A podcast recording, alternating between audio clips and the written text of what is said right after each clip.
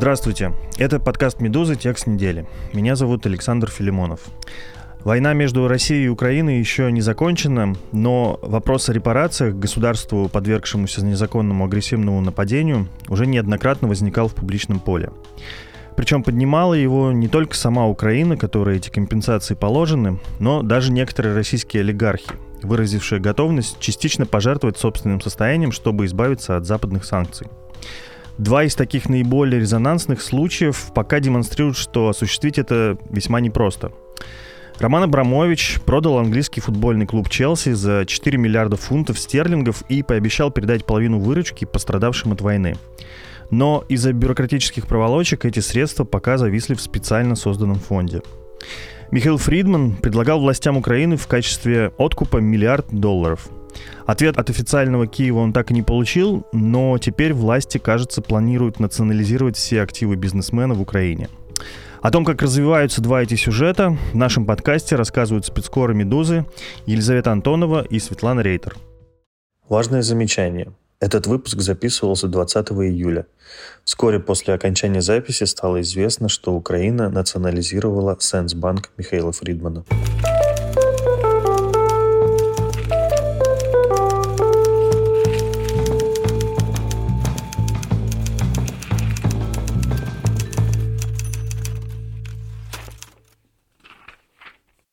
Лиза, Света, привет. Привет.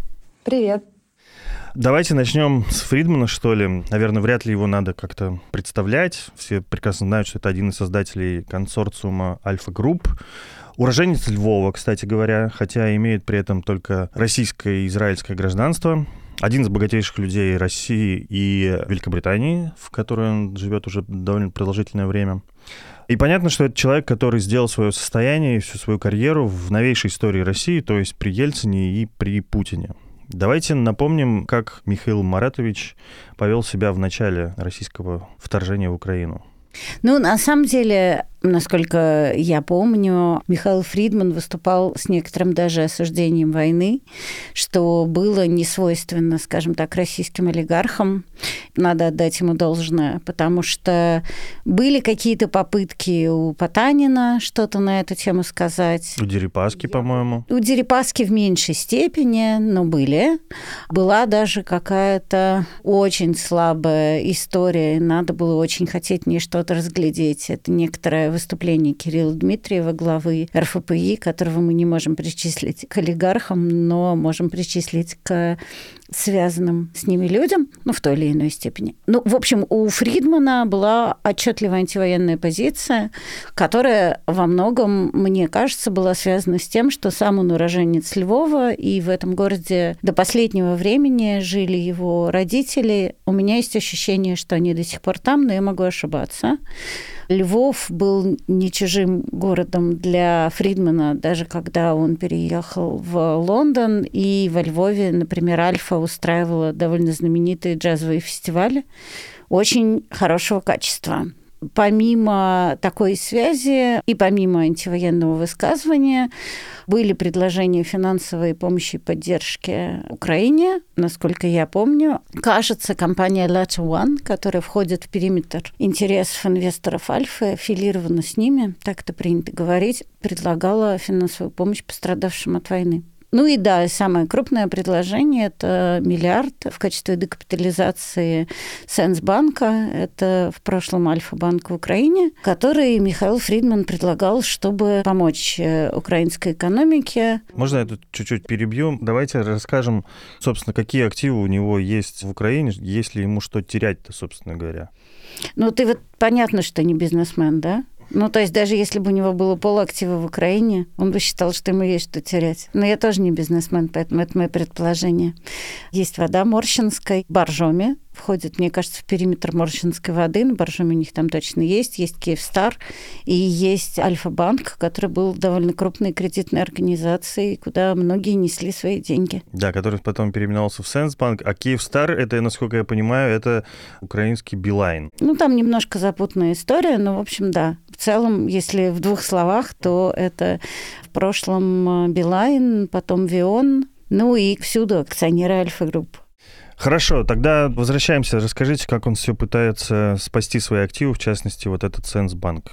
Ну, он предлагал декапитализацию Сенсбанка в миллиард долларов, которые должны были пойти на укрепление экономики страны, но это предложение осталось, насколько мы знаем, от источника близкого к акционерам банка без ответа. Дальше была попытка найти покупателя, которому просто можно передать актив. И эта попытка тоже не увенчалась успехом. В Раде со второй попытки был принят закон, который в местной прессе называют закон о национализации Альфа-банка. Ну и дальше события пошли по сценарию, предписанному этим актом. Вот. Ну и, опять же, насколько мы можем судить со слов источников, ситуация в банке немножко такая замороженная и подвисшая, потому что со старыми владельцами понятно, что, с новыми владельцами непонятно что. И вот как-то так оно вот все и сейчас в подвешенном состоянии происходит. Но я бы сказала так, если аккуратно формулировать, э, маятник качнется в сторону национализации, потому что, по словам источника близкого к акционерам, там уже делят портфели. Лиз, можно к тебе вопрос, вот э, как спецкору, который часто общается с источниками в Украине, специализируется на этом. А мы понимаем, зачем официальный Киев пытается, вот, э, ну так, если говорить простым языком Владимира Путина, отжать бизнес э, Михаила Фридмана, если он сам, в общем-то, готов сотрудничать. То есть мы видим прекрасно, что он занимает антивоенную позицию, он готов был дать миллиард долларов Украине, но как-то не получил внятного ответа, и в итоге мы получили такой закон, который принят Верховной Радой, который называют э, прямо украинская пресса закон о национализации банка Фридмана. Да, ты совершенно верно все говоришь. Ну, на сегодня позиция Киева, которую, по крайней мере, доносят до нас э, собеседники с той стороны, звучит так. Нам нужны деньги российских олигархов, то есть всех, кто связан так или иначе с режимом. Они очень категорично звучат в этом сегодня. Но по косвенным признакам мы можем судить о том, что они действительно вели какие-то переговоры с Фридманом, и один высокопоставленный украинский источник нам это подтверждает. Но в какой-то момент, как он говорит, это стало слишком информационно важной темой. То есть это цитата. И после этого уже примерно в мае этого года уже точно было принято решение о национализации всех активов Фридмана. И вот сейчас все просто движется в эту сторону. Что он имел в виду, точно мы не знаем, но мы можем предположить, что это может быть связано с вышедшим расследованием украинской службы «Радио Свобода», если помните, там журналисты выяснили, что российская компания «Альфа-страхование» зарабатывает сотни миллионов рублей, что ли. Она оказывает услуги Росгвардии, МВД, ФСО. И, кажется, там еще про X5 Retail Group говорится, совладельцем, который остается Фридман, о том, что она сотрудничает э, якобы по-прежнему с предприятием «Военторг» Минобороновским. И есть ощущение, что просто после всего этого и в целом после почти полутора лет войны настроение в украинском обществе такое, что ни на какие уступки и компромиссы власти пойти не могут, по крайней мере, ну, общество это просто не поймет. Понятно. Получается, что российские и украинские власти действуют во многом зеркально. Потому что у нас тоже вот Владимир Путин подписал похожий закон на национализации, и вот сейчас там отжимает западный бизнес там у Данона, у Балтики и так далее. Ну, не знаю, почему так происходит, но, видимо, ответ ты дала на предыдущий вопрос, что они так вынуждены реагировать именно из-за общественного мнения. И тут как бы бизнес-интересы какие-то уходят на второй план. Света, можешь напомнить мне про кейс, что еще важным отметить в этой истории, напомнить слушателям, что есть такого неприятного для Фридмана не только от властей Украины, поскольку есть история, которую, собственно говоря, и, по-моему, ты тоже занималась ею, о том, как с него пытались снять санкции, как он лоббирует снятие санкций с себя и к чему это привело. Да нет, ну слушай, давай разделять. Для Фридмана, я думаю, много всего неприятного происходит сейчас. И это понятно хотя бы по его каким-то публичным выступлениям, а не только по заметкам, которые мы пишем в «Медузе». Это такие отголоски. Есть э, интервью, которые он дает сам, в которых он вполне себе открыто рассказывает, что он, находится, он находится в санкционном списке, европейском, что для него важно, потому что, ну, там около 10 лет он живет, насколько я понимаю, в Великобритании. Это такая отдельная история, что вот он под санкциями Великобританию, у него нет доступа к финансам в нужном ему объеме, и, насколько я понимаю, в месяц он может тратить порядка 2000 фунтов. Или трех, там что-то немножко, да. Да, ему мало. Я не, да, сказал немножко, извините, да, это мне нормально было бы. Да, ну вот так вот выходит. Значит, это одна история. А есть его бизнес э, в Украине. Тут надо понимать, что для Михаила Фридмана понятие частного права значит много, и для него это бизнес. И про расследование, издание схемы, про то, как он зарабатывает на Росгвардии. Источники близкие к акционерам э, Альфа говорят, что это всего лишь оформление обязательного ОСАГО. На машины Росгвардии без этого никак, а один из главных страховщиков – это Альфа, поэтому это не то, чтобы какой-то кровавый доход. То есть как бы они даже не знают, что сами страхуют в Росгвардию, возможно, да? Как бы? Руки видишь, источники говорят, да? Это говорят источники. Из-за этого мы подозреваем с э, Лизой, Фридман может потерять э, свои активы в Украине, но даже, мне кажется, без этой истории риск потерять эти активы достаточно высокий, потому что, как нам говорят высокопоставленные источники, вы 20 лет работали на этот режим, а теперь хотите, значит, э, чистыми выйти, не получится, да? Вот вы 20 лет режим, напавший на страну жестоким совершенно образом, давал вам возможность зарабатывать, ну вот все. Это вторая история, да. И есть еще третья история, что благодаря попаданию под санкции, да, Фридман может зарабатывать деньги только в России. Вот. Поэтому я думаю, что ему сложно, ну и вот по этим причинам тоже. Есть еще четвертая часть, это то, как Михаил Фридман пытался, как многие олигархи, как минимум наше издание писало нескольких, в частности, об Александре Мамуте.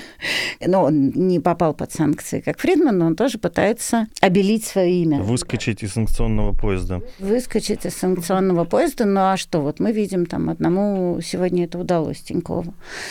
А Фридману тоже хотелось, чтобы ему это удалось, поэтому он обращался, как, впрочем, и Тиньков, к разного рода влиятельным лоббистам. Там Сергей Пархоменко, Илья Яшин, с которым Фридман дружен, был как минимум благодаря Немцову. Еще ряд людей, включая Дмитрия Муратова, да. То же самое делал Тиньков, как мы знаем, и за него вписывался Брансон и Ходорковский. И что мы видим? Чьи лоббисты оказались сильнее? Ну, не лоббисты Михаила Фридмана. Поэтому его ситуация сейчас такая, мягко говоря, неоднозначная, да. Был лоббист у Михаила Фридмана Леонид Волков, которому это стоило кресла в ФБК. Ну, да. такое время. Тут, ну, непонятно. Ну, в общем, непросто. И я думаю, что для него потеря активов в Украине – это такое довольно серьезное. Но мы не знаем в цифровом отношении, это какая часть его бизнеса вообще. Ну, он человек очень богатый.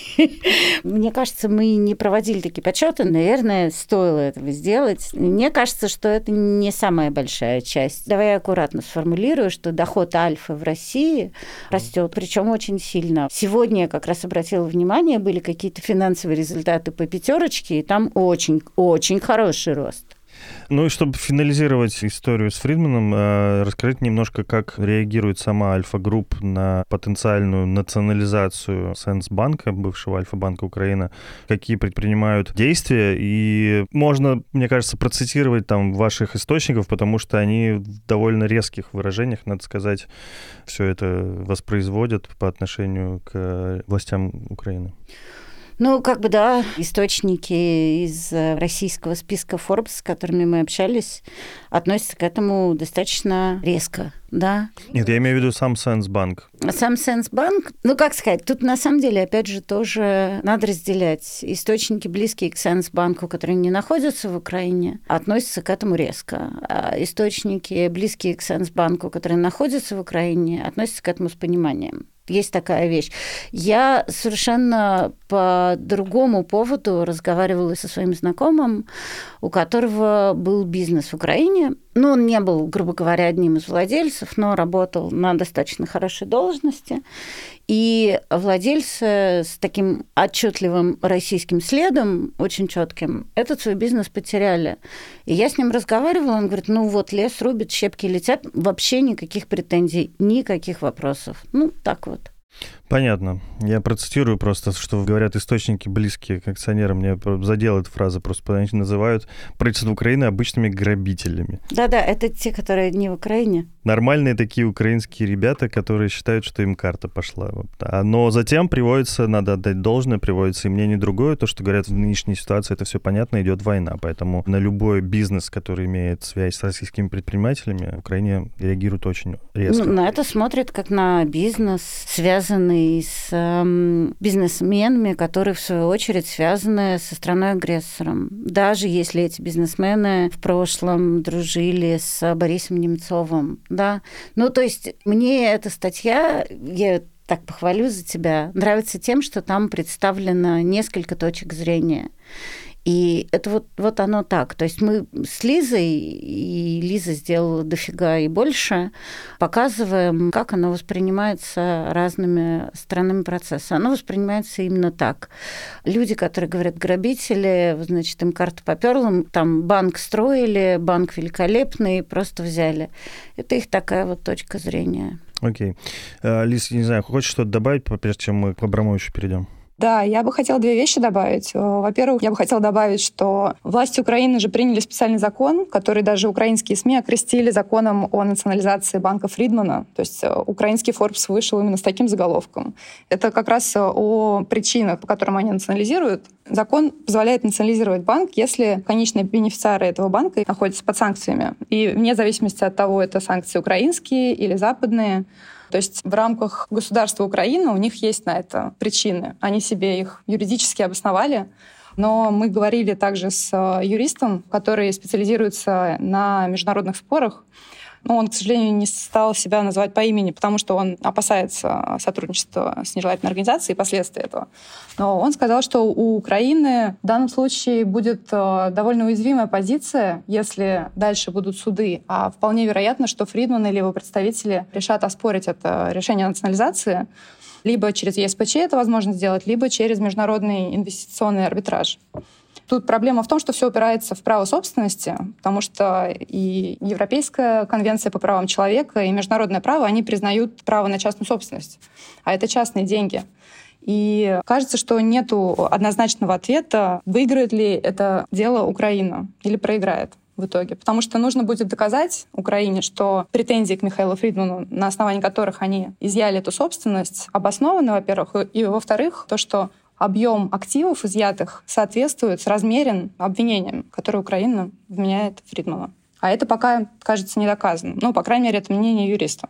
Хорошо, давайте перейдем ко второму персонажу э, вашего текста Роман Аркадьевич Абрамович, еще более укорененный в так называемом российском истеблишменте олигарх, был близок к окружению Ельцина, так называемой семье, был губернатором Чукотки при Путине, был владельцем Челси. В одной британской книжке утверждалось, что он якобы купил клуб по личному приказу Владимира Путина, но потом это было официально опровергнуто.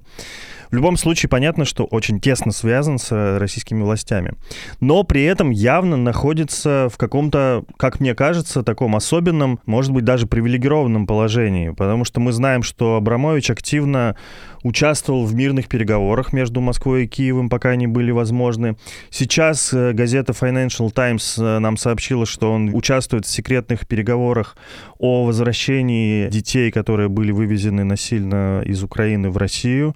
И даже санкции Украины против него введены с некой отсрочкой. Ну, я не очень разбираюсь, возможно, они даже до сих пор еще не действуют. Расскажите, пожалуйста, что происходит с деньгами от продажи Челси, которые Абрамович обещал передать Украине? По поводу статьи Financial Times я еще раз за тебя хотела бы сказать, что мы с замечательной Лизой Антоновой непосредственно писали статью о том, как команда Абрамовича принимает участие в переговорах. Да, я упомянул это. Я могу отослать наших слушателей к выпуску, который мы делали, собственно, таким же составом. В феврале мы где-то делали, по-моему, этот выпуск. Его можно найти на всех платформах. Переслушайте, это тоже был важный текст. А теперь давайте все-таки вернемся к деньгам Челси. Как их делят, что с ними происходит? Происходит? Давайте я расскажу. Там очень интересная история, на самом деле, потому что Абрамович э, обещал Украине деньги еще в марте 22 года. Но очень все непрозрачно с его обещанием, потому что мы не знаем, мы не видели этих документов этого соглашения. И, судя по всему, Роман Абрамович не заинтересован в том, чтобы оно было обнародовано, потому что на наши запросы его представители не ответили. Глава фонда, который создан специально для этих денег, Майк Пенроуз, тоже не ответил на наши вопросы. Что известно из открытых источников? Что весной прошлого года Абрамович, продавая Челси, сделал заявление, согласно которому часть из этих денег, почти 2,5 миллиарда фунтов стерлинга, ну, чуть меньше, он а, передаст Украине. Но на сайте Челси, например, звучит другая формулировка. Там говорится так, что деньги будут переданы 100% на благотворительные нужды. Как-то так это там звучит. То есть слово «Украина» там даже не фигурирует. Вот. Но, тем не менее, он сделал такое заявление. В Киеве это тоже считали. Возможно, он это обсуждал где-то в куларах с представителями Украины. То есть очевидно, что он был заинтересован в снятии или послаблении санкций. И это было его предложение. Что дальше происходит? До сих пор деньги Украина не получила. Деньги сейчас находятся на замороженном счете в Великобритании.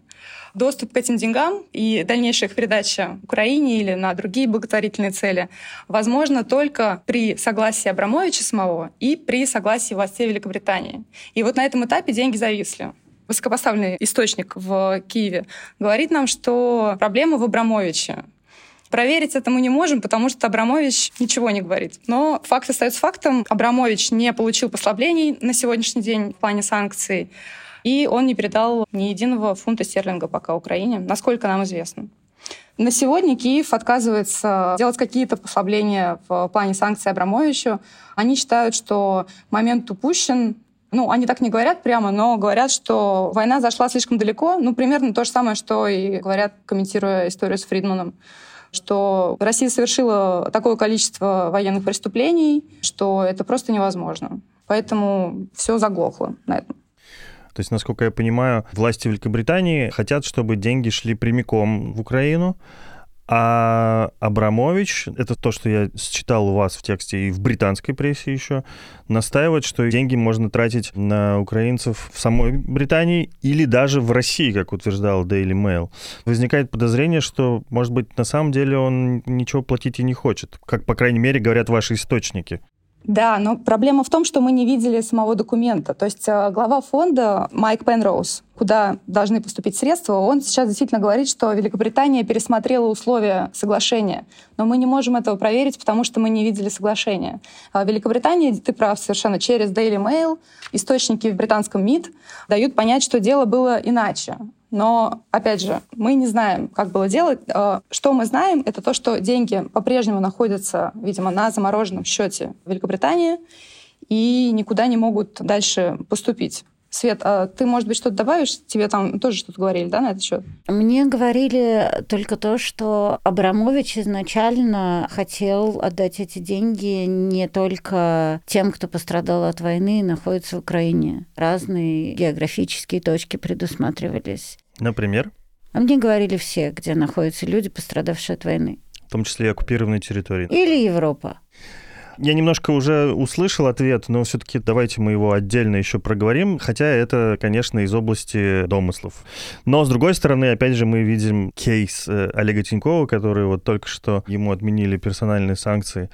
Вот в той ситуации, в которой сейчас находятся Абрамович и Фридман, могут ли они рассчитывать реально на санкционные послабления? Ну, если верить нашим источникам в Киеве, то нет. Ни тот, ни другой, да? Ни тот, ни другой. Ну, насчет Абрамовича я бы не была так уверена, кстати потому что Фридман не принимал участие в обмене, Фридман не принимал участие в переговорах по зерну, Фридман, мне кажется, меньше общается с людьми, которые связаны с офисом президента Зеленского. Но здесь лучше, наверное, уточнить у Лизы. Это больше ее епархия, чем моя. Поэтому насчет Абрамовича я бы не была так уверена, правда. Ну, еще учитывая, что все вот эти вот э, намеки, которые были как в деловой прессе, так и в телеграм-каналах про странные совпадения, что, например, Абрамович летал в Турцию, а потом Эрдоган стал метать ножи в спину российского президента Владимира Путина фигурально. Поэтому я бы не была так уверена, серьезно. Мне кажется, шансы Абрамовича я оцениваю лично, если бы мы тут ставки какие-то делали, занимались нормальным делом, а не вот этим всем, то, конечно, шансы у Абрамовича я оцениваю выше, чем у Фридмана, да, у которого никак ничего не получилось. И на самом деле Тиньков, э, который вы сегодня вывели из-под санкций, источник близкий к акционерам Альфа, в свое время мне говорил, что у Альфа ничего не получается, ну вот и у Тинькова же тоже ничего не получается, а человек все сделал правильно, от всего отказался, всякое такое, поэтому не знаю, мне кажется, что вот Абрамович, он Тут, более тут уверенно важно выглядит. проговорить цену его отказа, да, потому что Олег Тиньков, в общем-то, продал свой банк практически за бесценок, и мы знаем уже по официальным оценкам, что он уже не миллиардер, например, в списке Forbes, и он сам сказал, что вынужден был отдать банк э, Потанину за копейки буквально, а остальные-то, в общем, как бы пока ничего не лишились фактически. Это твое ощущение, ты их спроси. Вы немножко рассказываете в статье про то, какие есть механизмы получения компенсации, ну, вот, репарации и все такого прочего. Ну, это к вопросу не только вот того, как российские олигархи готовы жертвовать часть своего состояния, чтобы выйти из-под санкций, но, например, мы знаем, что Запад заморозил немало российских активов за рубежом, например, у Центробанка. Почему эти деньги того же ЦБ до сих пор еще не переданы Киеву, например? Да, действительно, огромное количество средств, ну и активов, они именно заморожены, они арестованы. Насколько я все понимаю, лучше, конечно, на этот вопрос ответит э, юрист, который конкретно на этом специализируется. Но если упрощать, то все дело в том, что все эти активы — это частная собственность, а не государственная. И из-за права на частную собственность, о котором я уже говорила раньше, которое защищает Европейская конвенция по правам человека и общее международное право, страна не имеет права просто взять и забрать чужие деньги. Потому что владелец будет, скорее всего, судиться. И если, например, он победит в ЕСПЧ или в Международном инвестиционном арбитраже, то страна вынуждена будет отдавать эти деньги. А, например, в случае с активами Абрамовича, которые находятся в Великобритании, ну, Великобритании совсем невыгодно этим заниматься и передавать деньги даже не своим налогоплательщикам, а другой стране, Украине, потому что в случае суда и в случае проигрыша это не Украина должна будет отдавать деньги истцу, то есть Абрамовичу или его представителям, а Великобритания. И это очень крупная сумма по любым меркам, мне кажется. Больше двух миллиардов фунтов стерлингов.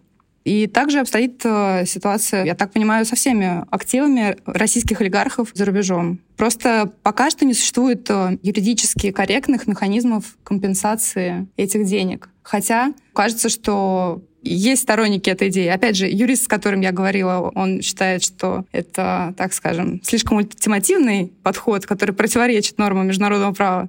Но логика понятна, да, у людей, которые хотят эти деньги получить. В первую очередь э, у украинцев, которые хотят эти деньги получить, и, например, направить их срочно на восстановление инфраструктуры украинской, пострадавшей в ходе российской агрессии. Да, понятная история. И, опять же, сошлюсь на мнение эксперта, который вы приводите в своей статье. Действительно, механизма нет э, передачи частной собственности. Это все, разумеется, считается незаконным. А если передавать в собственность страны как репарацию, то она должна тоже участвовать в этом и должна как бы согласиться как одна из сторон э, этого договора.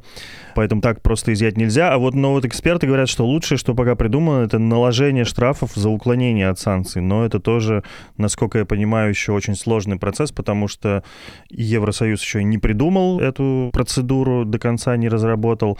Да и как доказать тоже, что тот или иной предприниматель уклоняется от санкций, это тоже очень длительные судебные процессы. А Украине, понятное дело, нужны деньги прямо сейчас. И, наверное, напоследок меня совершенно восхитило, что в вашей статье есть комментарий миллиардера из первой десятки российского списка Forbes, пускай и анонимный, который, значит, рассказывает, как видит ситуацию с национализацией, отъемом активов. Можете как бы представить его точку зрения, пояснить, что он имел в виду, как он рассказывает это? Ну, по его мнению, во-первых, э, частное право, поэтому позицию Украины он, как юрист, э, оценивает не самую сильную с точки зрения какого-то устоявшегося международного права, потому что он предполагает, что в какое-то время Михаил Фридман может прийти и сказать, вот вы меня банк забрали, ребятки, верните его. Это первая часть. А вторая часть состоит в том, что, по мнению этого бизнесмена, уважаемого, Таким образом, за счет санкций и таких действий российские предприниматели крупные начинают зарабатывать деньги в России. И это мысль, которая мне в голову не приходила до того, как я с ним не поговорила, да, что, ну вот, как я говорила, даже Альфа стал гораздо больше зарабатывать в России, поэтому получается, что санкции сами кусают себя за хвост. Мы об этом не думали больше года назад, что санкции... Выгодны только Путину? Получается? Ну, не только, не только. Окей, я бы сформулировала это так. Они выгодны Путину. Ну, то есть, на самом деле, опять же, если бы здесь была наша умная корреспондент Рита Лютова, она бы сказала, что проговаривался же иранский сценарий, да, это когда экономика за счет санкций капсулируется и становится независима от каких-то внешних раздражителей и всего остального, и просто работает сама на себя. Но этот вариант почему-то казался тогда малореальным, а вот сейчас, наверное, в каком-то виде, плюс-минус мы его видим, когда за счет санкций люди остаются в России, потому что им просто больше негде заработать.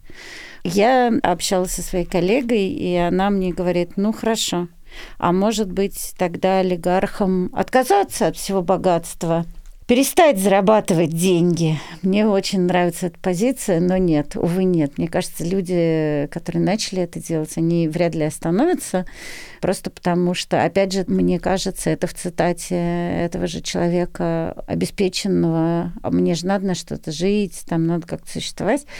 И, в общем, люди, которые начали зарабатывать деньги в довольно больших масштабах, им сложно остановиться, и поэтому они продолжают это делать в России.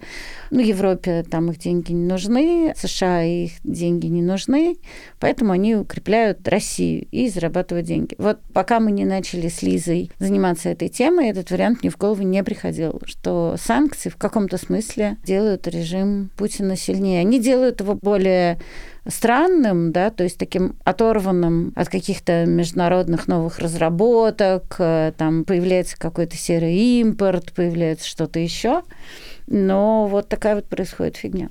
И, в общем, это все как бы в комментарии анонимного человека из э, сотни Фрапса есть, да. Я пытался найти сейчас фразу, когда Путин то ли он во время оглашения послания, то ли еще чего-то как раз говорил, обращаясь к российскому бизнесу, что вот вы мне 10 лет назад рассказывали, надо идти на Запад, вот со всеми та-та-та, а потом только посмотрел грозно сказал, а сейчас? Как бы поняли, да, что типа надо ли туда ну, идти? Ну идите. Да, и в общем как бы это была явная команда кажется, создавать вот эту капсулированную, как ты сказала, А зачем экономику. команда? Тут команда не нужна. Ну, логика, у нас-то логика описана в статье. Да, да это действительно... Э, Где ты... нам еще зарабатывать? Даже колеблющиеся, даже люди, Их которые, искусственно не, заставляют которые э, против этого режим, режима да, внутри, да? да, они там, может быть, ничего не высказывали, что-то еще, но они в теории, хорошо, допустим, были готовы развивать свой бизнес в разных всяких европейских странах санкции.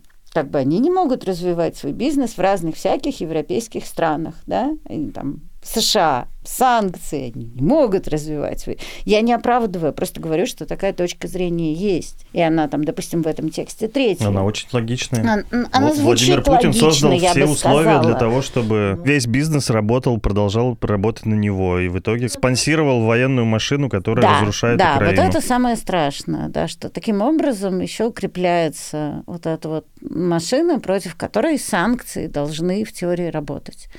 Но я не могу, сколько бы я ни думала, предложить какой-то рецепт, как вводить эти санкции, да, вот так, чтобы они разрушали режим, они капсулировали экономику и не делали ее странной, но сильной. Я не знаю. У меня нет ответа на этот вопрос. Спасибо за внимание. Это был подкаст «Текст недели». Несмотря на то, что «Медуза» объявлена властями России нежелательной организацией, вы можете свободно и безопасно продолжать читать наши издания, слушать подкасты, подписываться на соцсети и рассылки и скачивать наше приложение. Особо отмечу про приложение. Во-первых, оно умеет обходить блокировки Роскомнадзора, а во-вторых, в нем всегда гарантированно вы можете послушать все наши подкасты, поскольку на других платформах РКН иногда требует их удалять. Так, например, уже случилось с Яндекс Музыкой, так может произойти еще с одной западной платформой, поэтому ищите альтернативные источники, а лучше пользуйтесь приложением «Медузы». Также хочу напомнить, что мы объявили новую краудфандинговую кампанию. Если вам не безразлична судьба нашего издания и вы живете за границей, пожалуйста, оформите регулярное пожертвование «Медузе». Если вы живете в России, донат нашему изданию может грозить для вас административным или уголовным преследованием, поэтому лучше расскажите о нас своим иностранным друзьям и знакомым. Они могут оформить пожертвование вместо вас. Это можно сделать по адресу support.meduza.io. Спасибо и до новых встреч.